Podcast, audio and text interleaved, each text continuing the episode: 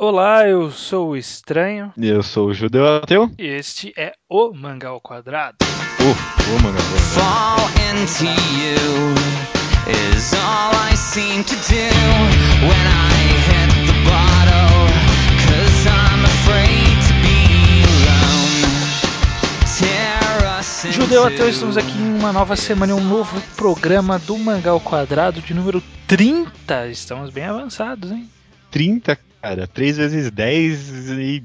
Tô, tô animado, cara. Tamo, tá, tá indo rápido. Olha só, já passou da metade de um ano e estamos aqui hoje para fazer mais uma discussão totalmente subjetiva. e vamos falar justamente sobre o subjetivismo. Vamos conversar um pouco sobre simbologia, os simbolismos, a semiótica, o subjetivismo, é, as, as interpretações que podemos tirar de uma obra qualquer. Interessante, interessante. Tem, tem, tem muitos termos aí. Primeiro disclaimer que nenhum de nós é especialista nisso. Então, provavelmente a gente vai não vai saber exatamente como é um termo ou não vai ter uma, um aprofundamento mais teórico, mas nos perdoe, somos apenas entusiastas de mangás que estamos tentando discutir esse tema. Se tivermos errado, manda um e-mail mais educadamente, por favor. Educadamente. É porque tem gente que sabe mais do que a gente, aliás, né? Tem, todo, tem um puta ramo da psicologia que trata simbolismo. Young, né? Fala muito sobre simbolismo, até onde eu sei. Não só isso, que se a gente for pensar mais pro lado da semiótica, do estudo dos signos, é, aí há um, há um estudo muito maior, né? um estudo quase científico em cima disso, que abrange vários ramos da- do mundo, incluindo, por exemplo, a, a literatura. Então, se alguém faz letras, provavelmente já se deparou com isso. Eu não fiz, então eu não me deparei com isso. Nem eu, de mim, só, só lembro de ter estudado mais ou menos simbolismo no ensino médio, né? Nem lembro direito também. Pois é, o que, que é simbolismo, Judeu? O que é simbolismo? É uma coisa chata de perguntar, né? É, não, todo começo de programa a gente começa assim, mas eu acho que eu, eu, eu, eu me dei a satisfação de não olhar no dicionário. Eu, eu, eu sabia que você me perguntar isso no começo do programa, e eu anotei isso aqui. Simbolismo é algo que simboliza. Eu anotei essa frase aqui no meu caderno, tá muito grande, Você, aliás. você que fez isso aí? É, é, eu, eu, eu, eu, eu que bolei. Simbolismo é algo que simboliza. E aí? É, na verdade, simbolismo é, uma, é um movimento literário que ocorreu há, um- há muito tempo atrás, mas tudo bem. Ah, tá, mas você também não me especifica a pergunta. Mas- Se você me perguntasse qual era o movimento li- literário simbolismo, eu responderia que era um movimento literário. É, então, mas a, a gente. Normalmente o termo é utilizado para isso, né? O simbolismo Uhum. é utilizado para esse termo literário, mas a gente usa informalmente, principalmente no quando há discussões sobre arte, seja cinema, como, como a gente sempre faz esse paralelo com o cinema, que é uma mídia mais conhecida. Sim. É, como seja cinema, seja quadrinhos, como é o nosso caso aqui, os mangás. Além disso, tem outra palavra que eu falei, simbologia. Simbologia é um estudo científico dos símbolos. Mas eu, eu- nas minhas pesquisas eu não me inteirei nesse assunto. Qual a diferença entre simbolismo e simbologia? Eu acho que para esse podcast não interessa, né? Não interessa. Não, ótimo, ótimo. A- Apaga. Porque a gente está entendendo ah, aqui qualquer ideia que a gente está tentando trazer, né? Que, é, Uhum. que são a, a utilização de símbolos para dizer alguma coisa. E, e como nós analisamos esses símbolos, né? O simbolismo. É justamente isso que a gente está querendo dizer. Não, com certeza. Até que ponto um simbolismo deve ser analisado, né? Por exemplo. Uhum. Primeiro, fazer uma pergunta. Você acha que toda obra tem simbolismo? Ni- P- Posso responder com sim e não? Pode se você explicar. tá bom, então sim e não, porque pensando aqui, eu, acho que você pode colocar dois tipos de simbolismo numa obra. Uhum. Um simbolismo que o autor coloca e o simbolismo que você coloca. Hum. É, são, duas classificações um tanto quanto subjetivas, né? Não dá pra. é, A gente nunca vai saber exatamente o que foi colocado pelo autor como simbolismo, como simbolismo e o que foi colocado como você, por você, né? Mas a, a- questão tá aí. Simbolismo colocado pelo autor, existe um, um certo número limite. Agora, Uhum. simbolismo colocado por você, Amigo, você pode tirar o, o simbolismo que você quiser de Samurai Pizza Cats, por exemplo. Olha aí, nunca ouvi falar disso daí. Mas é- é- eu acho que, que o ponto é justamente esse, né? De que você pode analisar uma obra do jeito que você quiser, literalmente, assim. Do, Uhum. O que você quiser, você pode fazer com a obra. Contanto que você se justifique com o que está na obra, né? É, é o que eu já falei em algum podcast passado, né? Que acho que quando a gente tá falando sobre Bleach, eu não tenho certeza. Acho que a gente tá falando de Bleach, falando que pessoas veem simbolismos em Bleach Sim, sim. E que não, não estão erradas, e realmente não estão. Se a gente for parar para pensar, é, vo- você, você utiliza de suas experiências próprias da sua visão de mundo para definir ah, alguma ideia que um mangá está passando, que você acha que o mangá está passando. E Sim, sim. transformar aquilo em analogia ou algo do tipo. Pode ser uma coisa em obras tão profundas como a gente cita, né? Sei lá, Solanin, Pum Pum, né? Obras que, que é claro que tem tá cheio de subjetivismo ali, mas isso pode ser, pode ser aplicado a Bleach, pode ser aplicado a One Piece, pode ser aplicado a Naruto, qualquer coisa, cara. Você Com pode certeza. pegar e falar assim: ah, é, eu interpreto que o Aizen é a representação do medo dentro do, do mundo da Soul Society e ele representa a morte e o medo da morte, não sei o que. Se você se justificar com argumentos que você consegue é, ver dentro da obra, né? Você Sim. você analisa a obra e fala, ó, eu digo isso porque tem isso, isso, isso, isso, isso, isso. Eu acho que o Aizen é é a personificação do medo porque ele, quando aparece, invoca medo em todo mundo. Não é o caso, né? Eu tô, tô forçando aqui. Sim, sim. Como qualquer outro análise de Bleach, né? Você tá forçando. É, não só de Bleach, né? Né? A gente pode forçar pra tudo mesmo, né? Não, mas eu, eu concordo com você nesse aspecto e até forço o aspecto do da justificativa, né, cara? Porque o negócio pode fazer sentido pra você, mas quando você impõe, não impõe, né? eh, Demonstra isso para as outras pessoas, você tem que saber justificar. Não só saber, mas você tem que justificar, né? Se Uhum. você quer que as pessoas levem o seu simbolismo a sério. Sim. sim. E, e- e justificar e, aliás, defender seu- o seu ponto de vista de um certo simbolismo é muito mais difícil do que atacar, né? Porque pro ataque você tem muito mais vantagem, como por exemplo o, o- o próprio peso da obra. Porque uma coisa que eu anotei aqui, por exemplo, é que a obra tem que justificar os seus próprios simbolismos através de outros simbolismos. Dá pra entender esse conceito? Hum, consigo pensar, mas desenvolve um pouco melhor aí. Porque, por exemplo, é claro que Bleach você consegue tirar várias análises daquilo. Mas por mais bem justificada que ela seja, você sempre vai ficar com um pé atrás pensando, poxa, mas será que é isso mesmo? Parece um pouco forçado. Mas o Yasumi Pum Pum, cara, pode chegar ao volume 11 e ter duas páginas totalmente iguais, em, em- em que a única coisa que muda por uma coisa da outra é uma menina sorrindo num quadro, e você vai ver que, porra, cara, isso aí tem um significado. Porque a obra já trouxe uma puta bagagens de simbolismos justificados. Então, eu- eu- o que eu quero dizer com isso é que a bagagem que uma obra leva certamente faz efeito na análise dos simbolismos. Hum, hum, tá, eu consigo pensar. Talvez. é, a gente usa o Bleach de exemplo porque é alguma coisa que provavelmente todo mundo leu. Mas aí então Hum. eu penso naquela página famosa do The Heart. Aham. Que talvez, né, se até aquele momento do mangá o Kubo tivesse investido mais na, na utilização de simbolismos, a gente não veria o The Heart como uma coisa tão jogada, né? Sim. Porque pa- parece uma forçação de uma um subjetivismo implícito ali a- que vai além só das palavras The Heart, sabe? Mas co- como no passado a gente não tinha uma demonstração tão grande disso, é, talvez tenha sido esse o problema dessa página. O que não é um problema, por exemplo, em Pum Pum, quando a gente vê uma página com o cara gritando Aiko, que é a página inteira ele gritando Aiko, e a gente aceita isso. É, a gente aceita e, e- e realmente traz um impacto, né? Traz um impacto na obra, diferente de The Heart, claramente. E aí, aproveitando esse gancho, eu acho que também, talvez, né, a gente tá falando isso do The Hard, mas aí eu trago um outro ponto, que é sobre o, o subjetivismo explícito e o subjetivismo escondido. É, o que eu quero dizer com isso? Dentro da obra pode ter ah, é, algum tipo de manifestação por parte do autor que ele claramente deixa alguma coisa para ser interpretada. Uhum. Por exemplo, o fato do Pum Pum, no, no Yasumi Pum Pum, ser um pássaro. Isso é algo que força a buscar uma, uma lógica naquilo, a, a entender aquela simbologia, entender aquele significado. Me- Mesmo que o próprio autor tenha pensado em alguma coisa, ele não quer que as pessoas pensem na mesma coisa que ele pensou. Ele quer que as pessoas tirem a própria conclusão. Ou às vezes ele nem pensou em nada, sabe? Tipo, Ou às vezes ele nem pensou em nada, com certeza. Inclusive, essa que é a, a grande magia. A gente, uma, uma das grandes críticas que muita gente faz é quando um autor explica suas obras.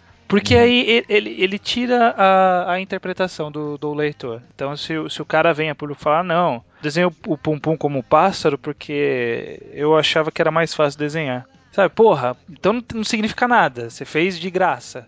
Sabe? E aí to, todo um monte de teorias e um monte de simbolismos analisados iriam pro saco, entre aspas. Mas não saber a intenção do autor permite que a gente faça esse tipo de análise. Mas voltando, é, sobre o, o- o Uhum. que está escondido e o que não está. O Pum ele é uma coisa clara, que, que tá ali gritando para ser analisada.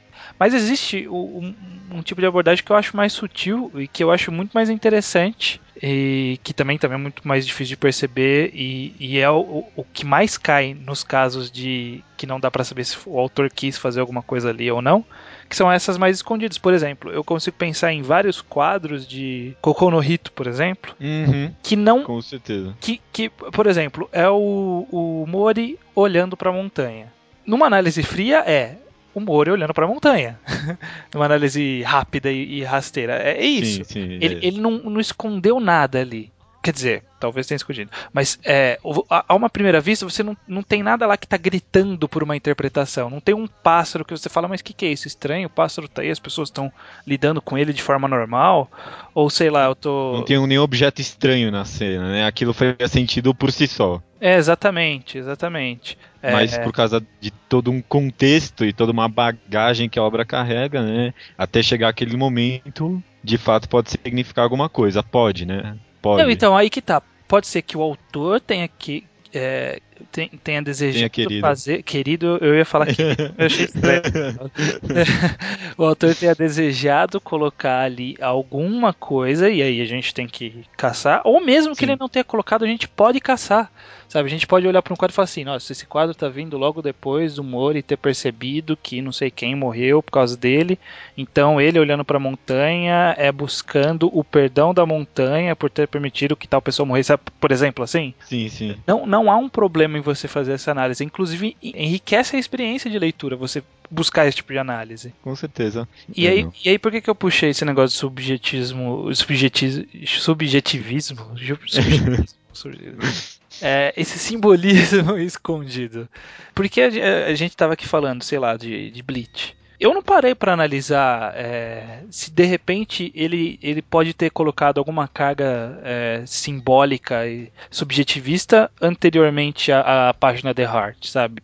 Por muitos e muitos capítulos. Pode ser inclusive um exercício interessante sentar e ler e tentar ver, falar, ver cena a cena e ver o que, que ele tentou fazer com aquela coisa. Falar, ah, É. qual que é o objetivo disso aqui? Ele só tá desenhando isso ou será que ele tentou esconder algum simbolismo aí, sabe? Fazendo isso, você certamente ganha uma experiência muito mais enriquecedora do que quem não fez, né? Exatamente, e, e isso é muito das críticas dos fãs de Bleach para as outras pessoas. Que talvez, mesmo que o autor não tenha escondido simbolismos, você consiga utilizar a obra para achar muitos simbolismos. Uhum. E todo mundo que leu e não achou esses simbolismos e fala que é ruim, tá falando que é ruim porque é burro e não achou simbolismos. Não achei os simbolismos. É, tá, tem, um, tem um certo ponto aí. Mas, é, contrapondo com esse assunto, eu, eu ainda eu ainda acho que, é, tudo bem, é, é, pode enriquecer a, sua- a leitura achar os tais subjetivismos escondidos, né? Hum. Mas eu, pelo menos, na, obra- na hora de apreciar uma, uma obra, na hora de entre aspas, dar a nota para uma obra, eu valorizo muito mais os simbolismos não, não simbolismos gritantes do tipo do pássaro, mas os simbolismos identificáveis, não sei se dá pra usar essa Uhum. palavra, e, e que você de fato percebe que o autor teve um trabalho para que você chegasse à conclusão da, daquele simbolismo, do que o subjetivismo mais meio. "Ai, será que ele quer dizer alguma coisa com isso? Será que não? Uhum. Porque eu, eu acho que é, fala bastante com. De novo, né? Fala bastante com o nosso episódio de, que a gente falou sobre qualidade, né? Porque a gente falou um pouco, né? A gente falou mais na leitura de e-mail sobre esse negócio do. objetivo do autor na obra, né? Quando o autor cumpre o, o objetivo que ele tem numa obra, você aprecia a qualidade dela. Então acho que quando você percebe que o autor de fato teve o objetivo da, uhum. de colocar aquele simbolismo, você acaba apreciando um pouco mais. Eu tenho essa visão, pelo menos. Não, então, aí, aí eu. É que aí, quando a gente consegue perceber né, que existe algum simbolismo a ser analisado, a gente tem a certeza que o autor quis que, que existisse aquele símbolo, né? Entendi, você está falando que o pessoal que defende essa as análises de Bleach acha de fato que o Cubo colocou aquilo de propósito? Exato, e não tem como saber, né? Aí que tá. Ah, ou, ou, que pelo menos não tem como saber, né? É, mas, mas aí que tá, né? Aí acaba, no caso do, do, do, pessoal do Bleach, acaba sendo uma via de duas mãos, né? Porque muita gente que é fã de, de Bleach elogia a obra por ter um monte de simbolismo e fala que as outras não tem. Mas será que eles analisaram as outras com os mesmos olhos que eles analisaram Bleach? É, certamente. Né? Então, em, em termos de exposição de simbolismo, pelo menos no, no começo de Bleach. Hoje em dia eu admito que o, que o Kubo ele tem buscado bastante é, é. uma coisa mais poética, por assim dizer, em, em, algum, em algumas passagens do mangá, não todas. É, eu consigo, eu consigo concordar com isso também. Nem que seja de fato não pensado, né? É, é. Talvez seja só pelo estilo em vez de pelo uhum. simbolismo. Mas, pô. Tá valendo. Tá valendo. E, e, uhum. e, e anteriormente a isso, é, não vejo tanta diferença do, do, da construção de Bleach para qualquer outro Battle Shonen. Uhum. Então, pode ter simbolismo ali? Pode, mas assim como pode ter simbolismo em Naruto, como pode ter simbolismo em Ice Shield 21, como pode ter simbolismo em qualquer outra, outra qualquer. coisa. É, é, qualquer, Acho qualquer, que... qualquer mesmo. É, li, li, né, qualquer, cara, até Pokémon, sabe? Qualquer, literalmente. Aí, é exatamente, né? Acho que é aí que acaba separando de fato os simbolismos na obra, né? O quão você, o quanto a obra te convence de que o autor pensou de fato naquilo, né? Uhum. E aí entra nisso aí que você falou, né? É, a gente perceber que o autor ele teve o cuidado, teve a é, é uma coisa que eu falei, né? No, no, na parte de qualidade, a sutileza, mas não é a sutileza de não tratar os assuntos de forma escrachada, tratar com calma e cuidado. É a sutileza de, de inserir esse tipo de coisa na história é, sem deixar escancarado para as pessoas o que significa aquilo, sabe? E não, não é colocar o Pum e, e, colocar uma setinha assim. Esse é o Pum, mas todo mundo está enxergando ele como uma pessoa normal. É, é com certeza. A, a sutileza de deixar ele e ele ser tratado como uma pessoa normal, por exemplo. Isso é uma sutileza que melhora a qualidade e para quem busca um subjetivismo é muito mais interessante para analisar. Você, você se sente é, atraído pela obra para buscar um simbolismo naquilo. E, e, às vezes nem é tão, tão gritante assim visualmente, mas é, é gritante estruturalmente. Eu penso num exemplo bom, que eu, que eu acho muito bom para isso, que é Real. É, Puta, cara, com certeza. Real estruturalmente, é, ele te convida a tentar entender por que, que ele conta três histórias paralelas. Uhum. Sabe? Tipo, ele não tá contando três histórias paralelas só porque os três, sei lá, tem alguma relação. Não é só isso. É, e ele te convence de que tem um motivo, porque em vários momentos não só as histórias como cruzam, mas elas meio que criam um paralelo, né? Por exemplo, o Nomia e o cara da cadeira de rodas, que eu sempre esqueço o nome, meio que fazem um papel do outro em certas partes, né? Uhum. né? Com certeza. Então, às vezes, o, o, o subjetivismo, o simbolismo, ele não está é, escancarado visualmente na obra. Ele pode estar tá narrativamente também. Hum, com certeza, com certeza. E quando a obra te convida, é, e o ponto que eu quero trazer é justamente esse. Quando a obra te convida a analisar, você vai atrás de analisar. E você indo atrás de analisar, você encontra muito mais coisa. Por isso, por exemplo, que a gente gostou tanto de The Music of Mary, né, cara? Porque a, a quantidade de níveis de simbolismos que a gente tinha era tão grande que a gente partia para o subjetivismo sem nem perceber. A gente chegava num nível de análise tão profunda que uhum. a gente até esquecia de pensar, será que o autor pensou nisso? Não, é, foi um, um nível de entrada em camadas tão bem pensado que a gente até esqueceu de pensar de fato se o autor pensou ou não, né? Interessante. Justamente, justamente. E aí, é, quando o autor te, te convida aí, se você entra, você tem uma experiência de leitura muito boa. Uhum. E eu acho que, que outro ponto que eu, que eu queria trazer para como conclusão de uma discussão como essa é, é Uhum. justamente de que você fazer essa busca pelo simbolismo é uma experiência enriquecedora e engrandece muito o ato de ler, sabe? Deixa de ser um hobby para ser um prazer mesmo, sabe? Prazer, é, não, literalmente, um prazer tanto de entretenimento quanto, cara, intelectual. Você se sentir bem como uma pessoa. Você, você- quando você descobre um simbolismo e compartilha com as pessoas, é uma experiência fantástica. Eu gosto, pelo menos. Ah, um, o exemplo de simbolismo que, que, é, que é fácil de percepção e que todo mundo deve ter dado uma, sorri, uma sorridinha, que todo mundo deve ter percebido, foi nesse último capítulo do- da semana passada de Naruto, e- que teve um, um eco de uma cena que teve no começo do no, no meio do mangá, foi repetida agora de uma forma similar e tipo todo mundo que viu deu um sorrisinho, sabe? Tipo, É, pô, ó que legal, tá é, construindo alguma coisa, tá trazendo um subjetivismo aí. é, com certeza. Nossa, cer- certamente, cara, certamente. E foi por isso que a gente elogiou tanto essa parte, porque de fato convidou a analisar qual é o paralelo entre os dois personagens, né? Uhum, exatamente, exatamente. Mas na verdade a gente só falou tudo isso só pra justificar porque a gente vai analisar. É, então. A gente não faz nada de graça, né? A gente tem sempre um plano na manga. É, tem, tem muitas obras. eh, Agora, conversando com o leitor, Judeu, da licença, com o leitor, com o ouvinte da licença, Sair daqui. você pode ouvir, mas uma das coisas que a gente sempre gosta de fazer aqui é o nosso mangá enquadrado, né? Sim, sim. E eh, eu, pelo menos, dou uma caçada, vira e mexe na minha lista de mangás e vejo o que, que, que rende uma boa análise, né? Que é um mangá enquadrável, né? que é o mangá enquadrável, que rende uma boa análise. E tipo, tem vários, né? Tem vários que poderiam render uma discussão muito interessante, que tem muitos símbolos a serem analisados.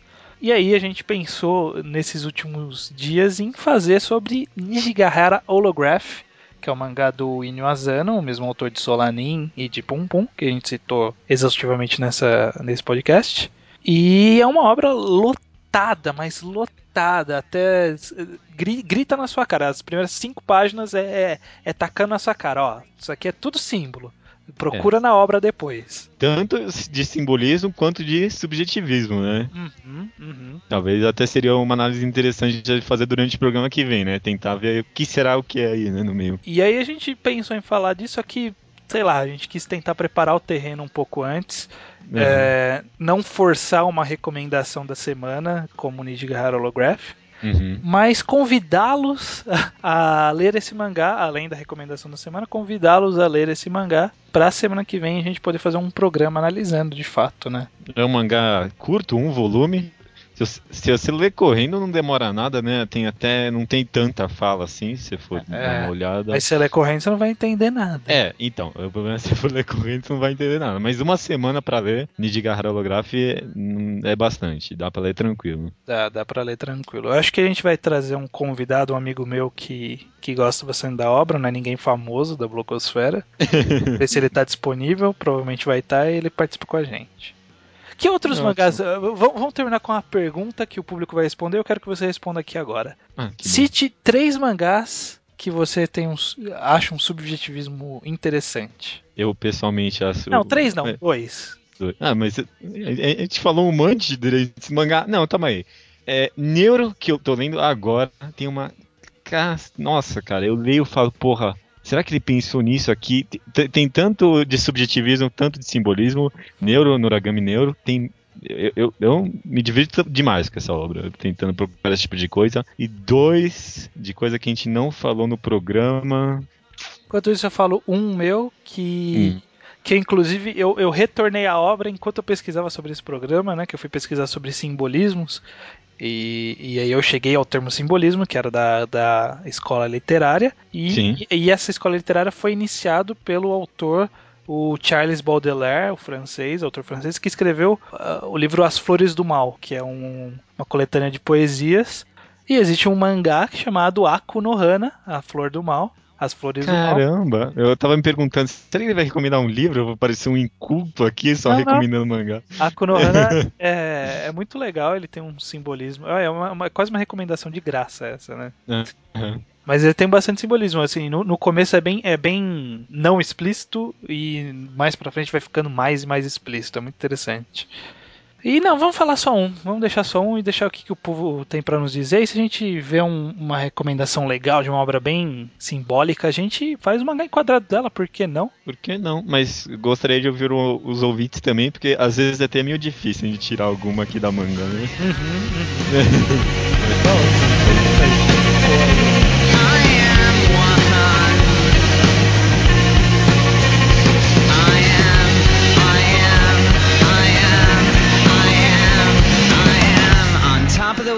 you get nothing done.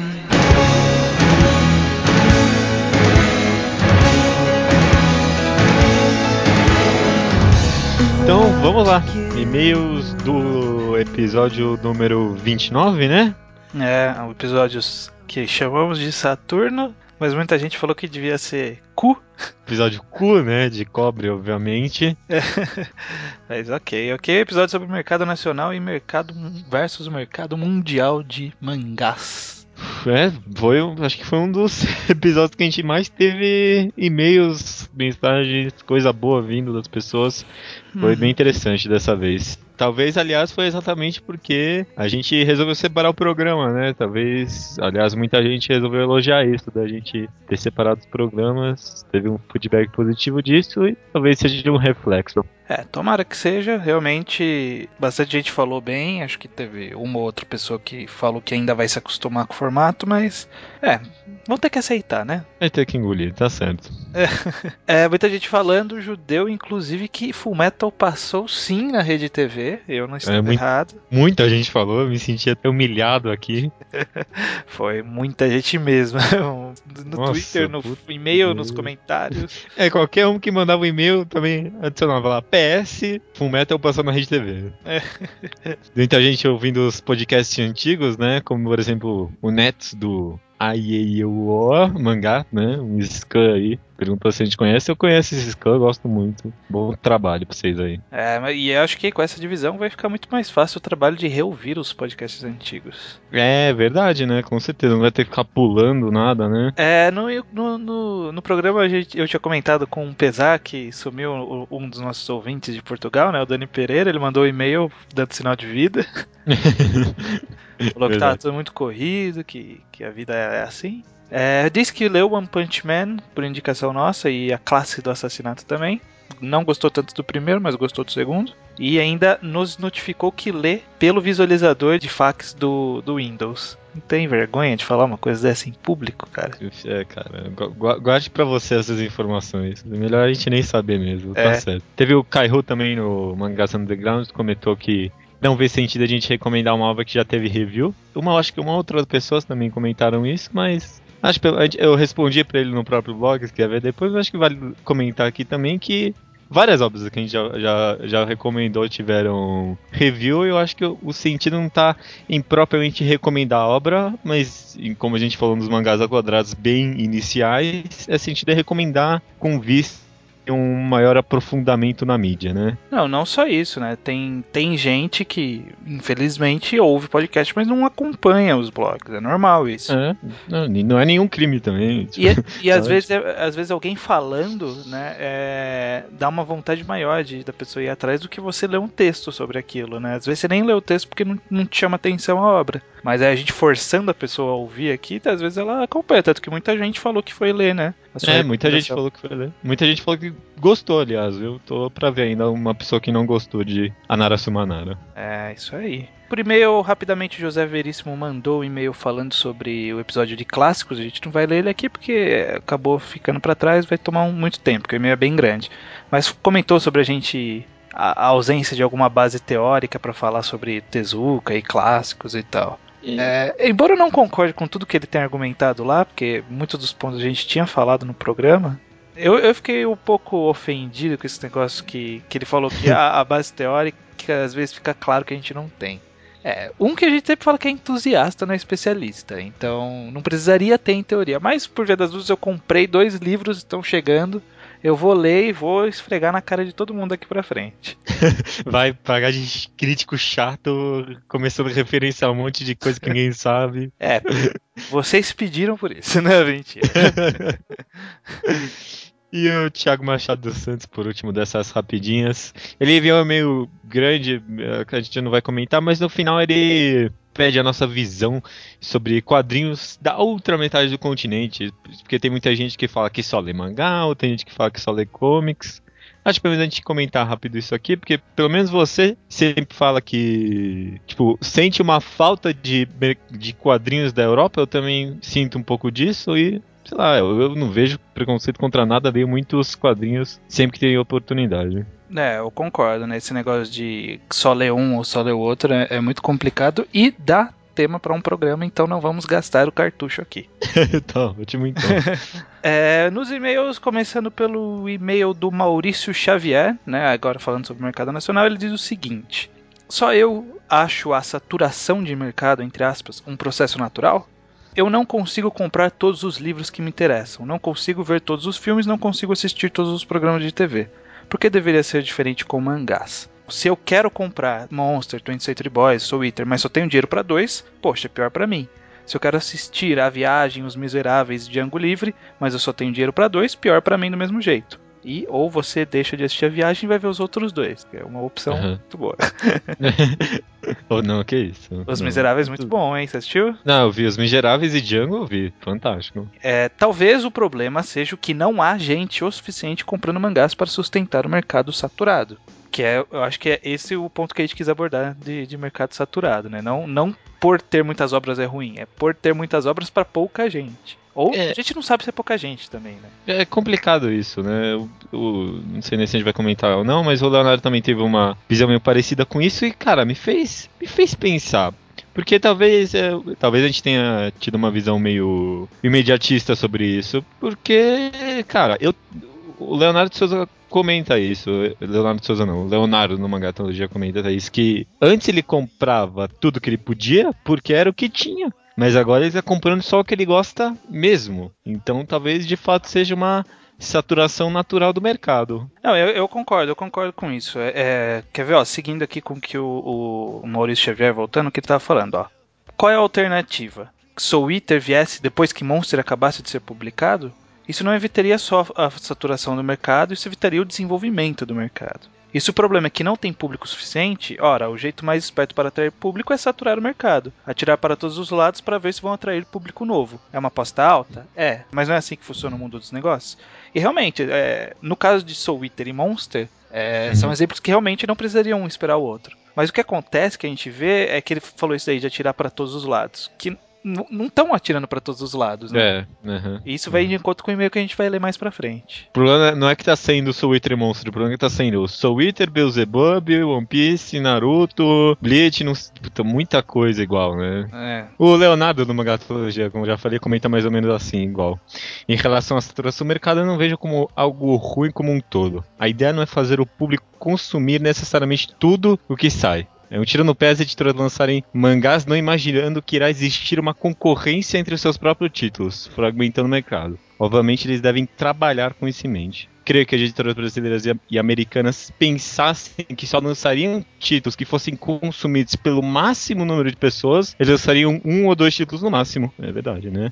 É. Perdendo a oportunidade de fazer algum pouco dinheiro com um público menor que consumiria títulos menos famosos, mas mesmo assim fazendo dinheiro. Ou seja, é saudável que tenha tantos títulos e é saudável que as pessoas optem pelo que mais gostem. É isso aí, cara. Visão mais resumida de tudo isso. Eu, eu, concordo, eu concordo, mas bate muito de frente com aquilo que a gente falou que ainda não tem um mercado forte de mangás, ah, ah, vamos dizer, alternativos como Real ou qualquer outra merda que a gente comentou. Não, é, justamente, o ponto é, é a, a, gente fala de saturação de mercado, tudo bem, é saudável ter um monte de título, é saudável ter um monte de título, mas não é saudável ter um monte de título igual. Igual. Que concorrem entre si. É, essa é a palavra, que concorrem entre si. É, e aí entra o e-mail da Malu Gabriela Negro, sua companheira de post lá no Guiabô. É verdade. Ela diz o seguinte: sobre o tema dessa semana, eu preciso fazer uma ressalva. Vocês são especialistas. Não, somos entusiastas, mas tudo bem.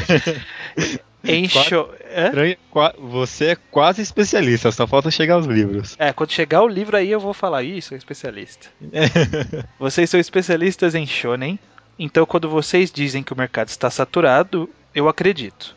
Mas me deixem falar um pouquinho sobre shoujo. Olha aí, vem cobrir a nossa, a nossa ausência de conhecimento nessa parte. Eu fico muito feliz com isso. Uhum. Ah, no Brasil foram publicados alguns dos grandes sucessos do gênero, como Fruits Basket e Carecano. Mas depois as editoras entraram em um limbo de lançar só material desconhecido por aqui e, obviamente, iria encalhar, o que gerou toda aquela polêmica de shoujo não vende. Então, atualmente temos um cenário de pouquíssimas séries famosas em publicação e muito lixo.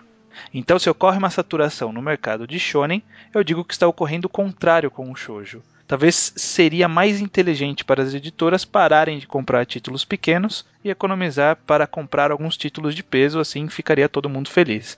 E eu vejo isso com shoujo, porque eu queria comprar shoujo, mas cara, eu olho os títulos e me parece tão genérico. E eu nunca vejo gente que, que é fã de shoujo falando, puta, esse título agora sim chegou, sabe?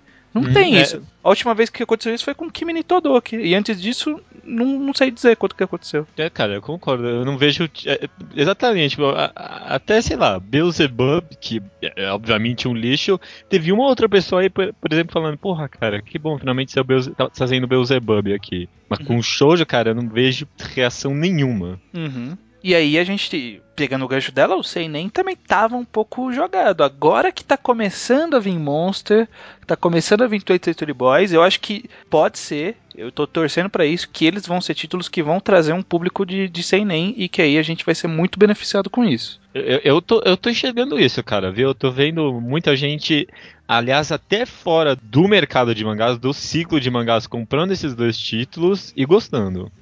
Real é um próximo passo. Eu, eu gosto de forçar Real. Você queria, né, Real aqui. Nossa, eu queria um Real aqui. Eu queria para as pessoas lerem, porque eu já tenho uma edição lindona da V Signature, eu quero que se fodam os outros. Não, tá justo, justo. Ah, aliás, trazendo isso sobre a Visa Signature, sobre a Visa, que a gente falou também sobre a qualidade do papel, a própria ah, Malu, eu vou chamá-la de Malu, espero que ela não. Não, não. não se senta n- Se- uma intimidade grande demais, É, né? é, tudo bem. Ela mandou depois um e-mail pra gente, né, falando sobre. dando um update que ela tinha recebido uns mangás que ela tinha importado e ela tava analisando. Ela fala assim, ó. Hoje eu recebi algumas encomendas que havia feito de mangás da Viz e pasmem, a qualidade deles está diminuindo. O meu sétimo volume de Ooko, que é uma série da Viz Signature, veio com a capa fosca simples, diferente das edições anteriores que possuíam um fino acabamento emborrachado.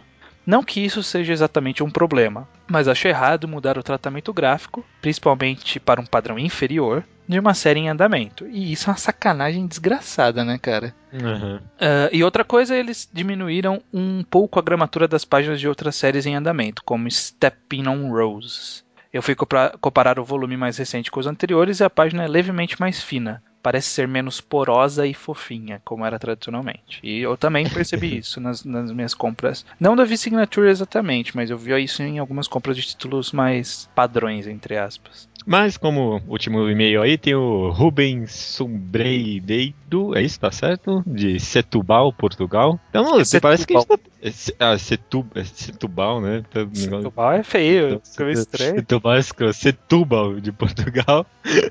A gente- parece que a gente tá tendo bastante visitas de Portugal. Ele É? comenta o seguinte. O mercado português é praticamente inexistente, né? Como a gente já sabia. O que foi editado em português de Portugal nas últimas décadas foi uma mão cheia de shonens, Dragon Ball, Yu-Gi-Oh!, Death Note, a preços demasiado elevados para a qualidade do papel utilizado. Num país onde há fortes hábitos de leitura, onde o mercado livreiro está em crise, onde a atual edição de Dragon Ball não tem a mesma qualidade daquela editada pela Viz, mas tem um preço superior, não haveria grandes motivos para o tal sucesso.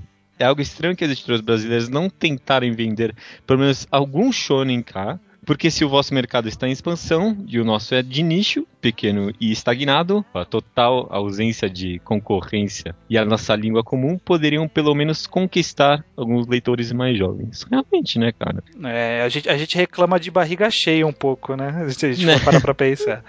Não, mas tem, tem que reclamar mesmo, tem que reclamar. Mas, cara, é, é triste a situação.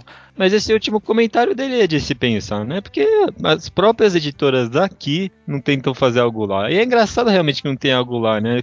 Considerado que o mercado europeu é tão grande. É, e inclusive as reformas ortográficas que a gente teve aí há pouco tempo era justamente tentando unificar mais as línguas pra poder Uhum.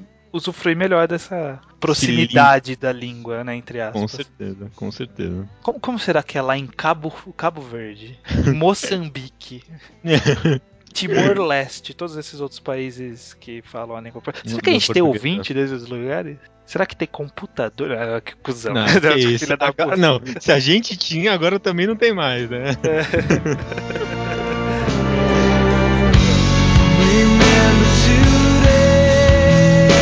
É, não, antes de terminar os e-mails, Judeu, esse programa 30 é o programa o quê? Eu não sei. 30 é um número redondo? Será que não tem nada especial com 30? Deve ter, deve ter, cara, vamos ver. Abrir a Wikipedia aqui. Ah, eu tinha visto um bom aqui, ó. Judas Iscariotes traiu Jesus por 30 peças de prata. Então, Ah, é verdade, né? é Então, esse é o programa Judas. Ótimo. Programa Traíra, né? Tá ótimo. O programa- o programa Cagueta. Cagueta, tá ótimo. Programa número 30 Cagueta. Beleza, fechou.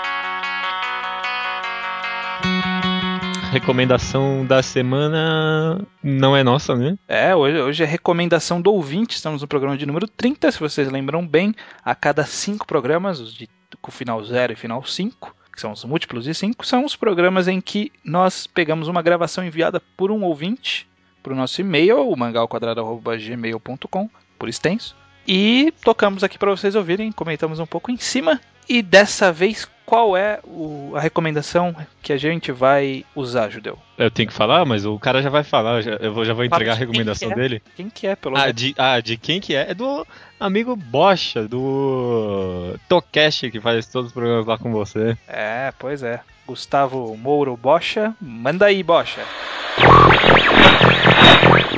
Olá pessoal, eu sou o Gustavo Bocha, um dos participantes do Tocast, o podcast do blog Mangatologia, do nosso querido amigo estranho. E eu gostaria de fazer a recomendação do mangá Getenro, do autor Ishiguro Masakazu. Bem, Getenro é uma obra que me surpreendeu quando eu li, pois ela, sim, ela contém apenas um volume, no caso, nove capítulos, mas ela contém uma trama muito desenvolvida e até um pouco bizarra. A história começa como se fosse uma trama de slice of life, com pintadas de comédia e apresentação de mundo e de alguns personagens, e isso nos primeiros quatro capítulos, mas a partir do quinto até o nono, é, quando no quinto acontece a morte de um cara aparentemente aleatório, começa o verdadeiro ponto que a história quer trazer, amarrando algumas coisas anteriores e trazendo um desfecho incrivelmente inesperado, bizarro e, melhor de tudo, interessante não é exatamente uma coisa que se espera de ver até o ponto que ele chega.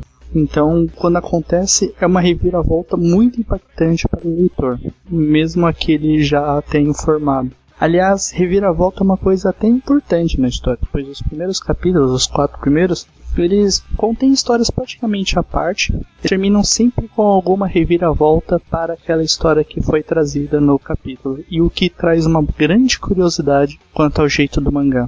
Acredito que quem andou acompanhando a leitura das recomendações desse cara, desses caras aí, né, do mangá ao quadrado, irá gostar de Getenro. A arte, que não é feia, é boa, ajudará vocês a continuarem na empreitada até o final e desvendar essa pequena obra bacana. É isso. Aproveitem aí e até mais para vocês. Tá ótimo então essa recomendação. Getenrou. Você conhecia esse título antes, Judeu? Eu conhecia, eu tinha visto ele rodando lá no Manga Updates, ele tava na minha lista de leitura, mas eu não tinha lido ainda. Tava no seu wishlist lá no meio de um monte de outros títulos, que nem eu. É, de muitos títulos. É, mas é. Eu, eu achei legalzinho. Comédia japonesa é tão difícil pra mim, mas eu consegui pegar uns negócios engraçadinhos, né? Não, é. Eu, eu, eu, pelo pouco que eu li, eu não li tudo ainda. Eu peguei um pouco pra ler só pra poder comentar no podcast, não deixar o Sim. vácuo, né? Aham. E eu- não chegamos na parte né, que ele diz que mais pra, pelo menos eu, né? Eu não cheguei na parte que ele diz que mais pra frente começa a seguir uma, uma trama um pouco mais intrincada, né? Do capítulo 5 pra frente. Eu não cheguei nele, eu parei no 4. É. Então eu não peguei essa parte ainda, mas até aqui tá, é muito interessante, né? Uma, uma pegada um pouco diferente. É, parece que ele, ele tem uma abordagem narrativa que vai contra o contexto de cada história, né? Tipo, Uhum. os caras querem pegar umas revistas de putaria e ele tem todo um plano estratégico pra isso. É. E aí depois tem a história lá de detetive que parece um filme de Tarantino super escrachado. Eu tô, foi legalzinho, legalzinho. É, muito bom. E tem, tem um tipo de humor que é um humor meio sério, né? Aquela coisa que Aham. fala tanto em Bakuman, que é um é, me- menos físico e mais. Sei lá, cara, é um humor que. Essencial. vo- Você vê que tem. É uma situação cômica. Mas é sério, ele se trata a sério, né? É, é interessante. Eu quero, quero ver como termina essa história. É, Eu também, eu também. Mas tá aí, recomendação do ouvinte. Você pode mandar a nós também, quando, se você quiser participar, por e-mail mangalquadrado, como eu já falei, arroba gmail.com. Ah, ótimo. Aliás, até a gente recebeu algumas aqui bem interessantes. Obrigado pra quem enviou, né? Vamos ver se o seu pode cair no próximo programa. É número de múltiplo de 5, né? Obviamente. Isso aí. Então, E até semana que vem. até semana que vem. My God.